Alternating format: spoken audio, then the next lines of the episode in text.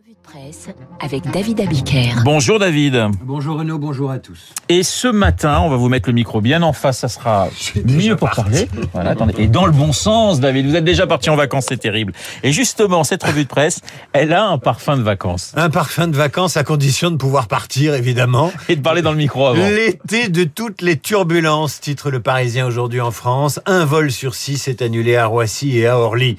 Ça sent le Roissy, ironise Libération qui pointe le manque d'anticipation des compagnies et des aéroports qui n'ont pas mesuré la soif de voyage qui s'est emparée des Français et des touristes étrangers plus 211% de trafic sur Orly et Roissy depuis janvier. C'est sûr que si on compare aux années précédentes, la progression est magistrale. Dans le Parisien, Jean-Michel Salvatore parle d'un retournement, je dirais même d'un looping. Oh, c'est beau. Comme on n'a jamais vu ça. Le secteur aérien traverse une crise de croissance, dit-il. Le trafic avait chuté de 60% pendant le confinement. Changement de décor, les compagnies et les aéroports recrutent à tire d'aile un parfum de vacances avec le départ du Tour de France à Copenhague en une de la Croix et de Sud-Ouest. Le Tour s'internationalise. Incontournable Tour, titre la Provence. Faux départ en revanche pour les Européennes de Belfort gâchées par un orage violent. C'est la une de l'Alsace. Ça sent les vacances et ça sent le tatouage, objet du supplément de la Croix cette semaine. Et puis ça sent évidemment la crème solaire qui est à la une du magazine Elle qui les a toutes testées. En revanche, pas de vacances à l'Assemblée nationale et notamment à la tête de la commission des finances. Ah, et pas de vacances à la présidence de cette commission, hein. Un insoumis à la tête de la commission des finances, titre Le Parisien aujourd'hui en France, Éric Coquerel inquiète. Passé par la Ligue communiste révolutionnaire, et un détour chez les chevènementistes avant de rejoindre Mélenchon en 2005, au moment du traité constitutionnel européen. Il est de tous les plateaux télé, de toutes les manifs, mais dès son élection, il a tenu à rassurer. Je compte faire en sorte que cette commission continue à être un lieu où l'on débat du fond plus que de la forme.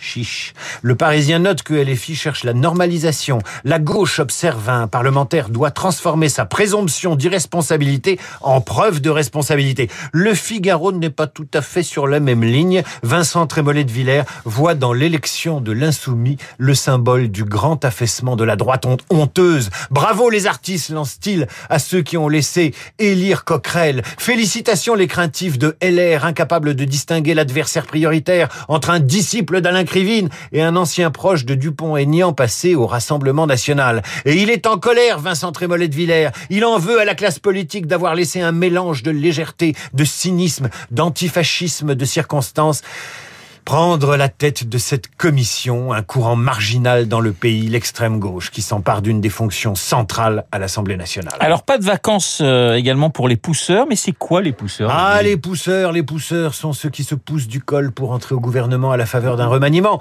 ou y faire entrer l'un des leurs. Rosalie Lucas dans Le Parisien les appelle les pousseurs, donc c'est drôle comme chacun pousse en ce moment, s'amuse un membre du cabinet d'Elisabeth Borne. Elisabeth Borne dont Éric Le Boucher fait l'éloge dans les échos. Madame Borne dit-il, possède le profil exact dont la France a besoin, car elle est ingénieure. Alors que nous assistons à un nouvel essor des sciences, de la biologie, de l'intelligence artificielle, les énarques ont pris toutes les places. À la place des solutions, ils ont empilé les textes et des strates de papier. Madame Borne enjoint l'éditorialiste à la première ministre, n'oubliez pas votre formation de polytechnicienne. Éric Le Boucher aura certainement lu l'Express cette semaine. Matt, il faut agir, lance l'hebdomadaire qui veut combler le retard français il y a du boulot. Mais justement, le goût de l'effort fout le camp.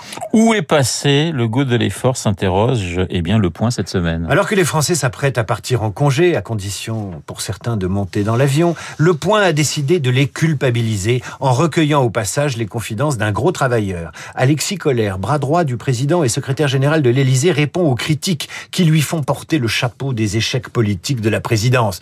Je comprends, dit-il, que lorsqu'on accompagne les décisions politiques, on soit visé.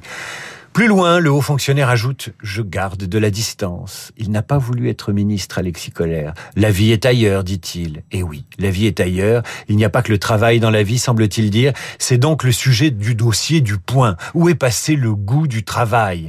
Pénurie de main-d'œuvre, manque d'ambition, révolte contre les sujets du baccalauréat jugés trop difficiles. Serions-nous en train de basculer dans la civilisation de la pantoufle? interroge le point. S'en suivent une dizaine de pages sur le manque de pugnacité de la jeune génération sur son besoin de rêver et les gémissements dont sont capables les Français. Même pour un CDI à 2400 euros net mensuel, avec l'intégralité des heures réglées, deux jours de repos par semaine et un logement, nous n'avons pas de candidature sérieuse, se plaint un hôtelier. Et si vous n'avez pas saisi le message du point, lisez le Figaro Magazine, c'est à peu près la même goualante. En une, Victor Laura, vautré dans l'herbe fraîche, auteur d'un livre qui intéressera sans doute la France insoumise, La retraite à 40 ans, c'est possible, et c'est accroche sur la couverture du Figaro. Et ces Français qui ne veulent pas travailler. Rebelote Ici, les cadres rêvent de congés sabbatiques, les jeunes diplômés réclament du sens. Et si le travail n'avait plus la cote, se lamente le Figaro Magazine. Le plus curieux, c'est Michael Perromort, chef du service d'urologie à l'hôpital Cochin. Le médecin confie ses états d'âme de recruteur, j'ouvre les guillemets. Quand je recrute une infirmière, voici les trois questions posées en priorité. À quelle heure vais-je rentrer chez moi? Vais-je choisir mes dates de vacances? Aurais-je toutes mes vacances la première année? Ce qui est relatif au métier lui-même est secondaire, se désole le médecin. Autre témoignage rigolo, celui de Justine qui a renoncé à la grande distribution à laquelle son école de commerce la destinait. Elle vit à Troyes en colocation à Nantes, un loyer de 375 euros mensuels. Elle cultive un jardin potager. Elle a renoncé à l'avion. À quoi bon partir en Grèce si c'est pour attraper un cancer? Justine ne croit pas au capitalisme, alors elle travaille autrement et pas beaucoup. Elle fait du babysitting et est responsable de la communication d'un social bar. Et elle précise ce qu'est un social bar au lecteur éberlué du Figaro magazine. Un social bar, c'est un laboratoire de convivialité et de festivité. Bah, c'est sympa. Un laboratoire de convivialité et de festivité. En voilà de la jolie langue.